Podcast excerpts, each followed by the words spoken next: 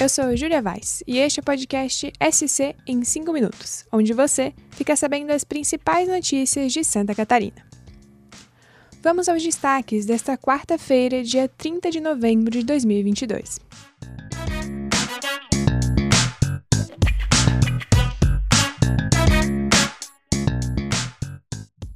Santa Catarina continua em alerta nesta quarta-feira, dia 30, por conta das chuvas que atingem o estado desde o último sábado.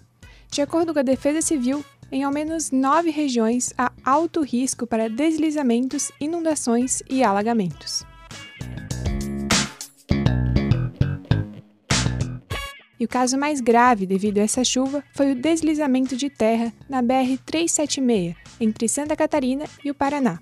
O deslizamento, que ocorreu na noite de segunda-feira, dia 28, atingiu mais de 20 veículos no quilômetro 669 da rodovia, em Guaratuba.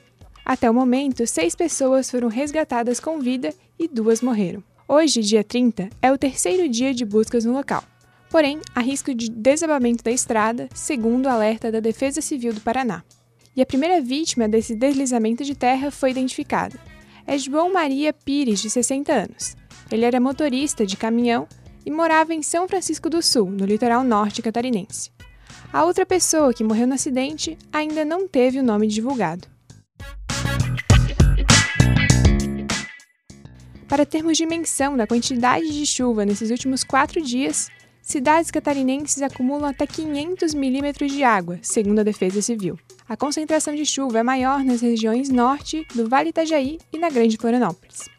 Até meio-dia de hoje, sete municípios decretaram situação de emergência: Joinville, Guaramirim, São Bento do Sul, Luiz Alves, Corupá, Rio dos Cedros, Timbó e Santo Amaro da Imperatriz. O município que registrou a maior quantidade de chuva foi Schroeder, no norte do estado. Nos últimos quatro dias, foram mais de 524 milímetros de precipitação, sendo 221 milímetros em 48 horas. Corupá teve 493 milímetros de precipitação desde o início dos dias da chuva, e Jaraguá do Sul, 473. Joinville, que decretou situação de emergência por conta dos diversos alagamentos, somou 417 milímetros em quatro dias.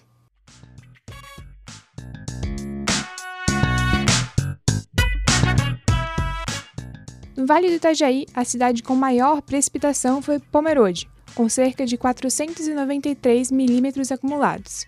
E em Timbó, a chuva persistente desde o último final de semana levou o prefeito da cidade a decretar situação de emergência no município. Conforme o documento publicado nesta terça-feira, dia 29, já são cerca de 200 milímetros de chuva desde a madrugada de sábado, dia 26. Benedito Novo e Gaspar também tiveram alto nível de chuva, com 342 milímetros e 337 milímetros, respectivamente.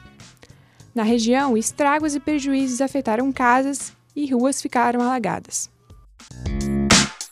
Na Grande Florianópolis, São Pedro de Alcântara registrou 308 milímetros desde sábado, dia 26, e foi o município com maior acumulado da área avaliada.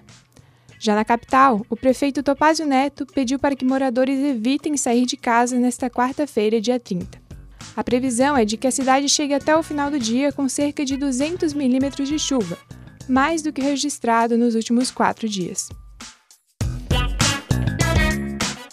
Termino o podcast de hoje perguntando: será que essa chuva vai dar uma trégua? Segundo o meteorologista do NSC Total, Leandro Puchalski, vai sim. Nesta quinta-feira, dia 1, a previsão do tempo traz boa notícia. Não tem previsão de volume tão elevado de chuva para o norte, Vale do Itajaí, Grande Florianópolis e parte do sul do estado. Mas ainda assim, vamos ter precipitações que pontualmente poderão ser fortes. Acompanhe as atualizações sobre as chuvas no estado no NSC Total.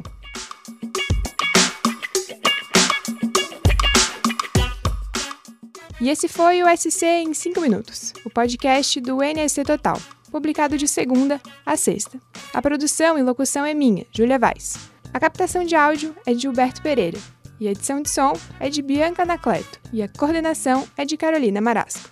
Essas e outras notícias você pode conferir em nsctotal.com.br ou na descrição deste episódio. Até amanhã! Tchau!